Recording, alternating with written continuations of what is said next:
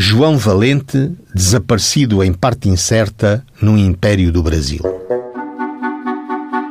Maria Clara Duarte apresentou ao Sr. Juiz de Direito o seguinte pedido: que julgasse a ação procedente, deferindo-se a curadoria definitiva aos suplicantes e que se procedesse a inventário e partilha do casal do ausente, entregando-se à primeira suplicante a sua ameação e aos outros suplicantes a do ausente. Maria Clara apresentou-se em juízo como viúva ou casada. Ignorava, na realidade, o seu estado civil. E porquê? Eis as suas razões. A suplicante casou em 1848, segundo o costume do reino, com João António Valente. E deste matrimónio nasceram os outros suplicantes, Maria Isabel, Amélia Luísa, Maria Duarte e Prudêncio António.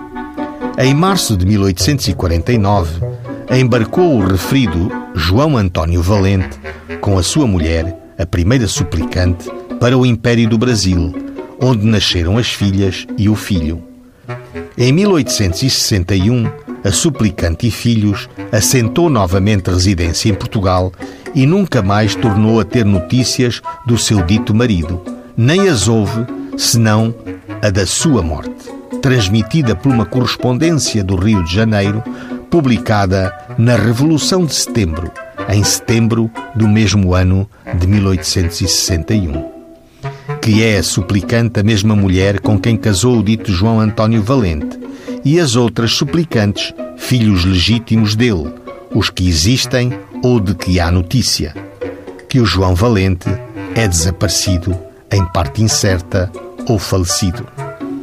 Ouvidas as testemunhas que a viúva ou casada indicou, o tribunal decidiu que provou-se que as últimas notícias de João António Valente foram que este tinha morrido, pois que há 20 anos que não há notícias dele. Na verdade, em 1878, em inventário no qual era interessado, foi havido como ausente em parte incerta. Em virtude de tal, defiro o pedido.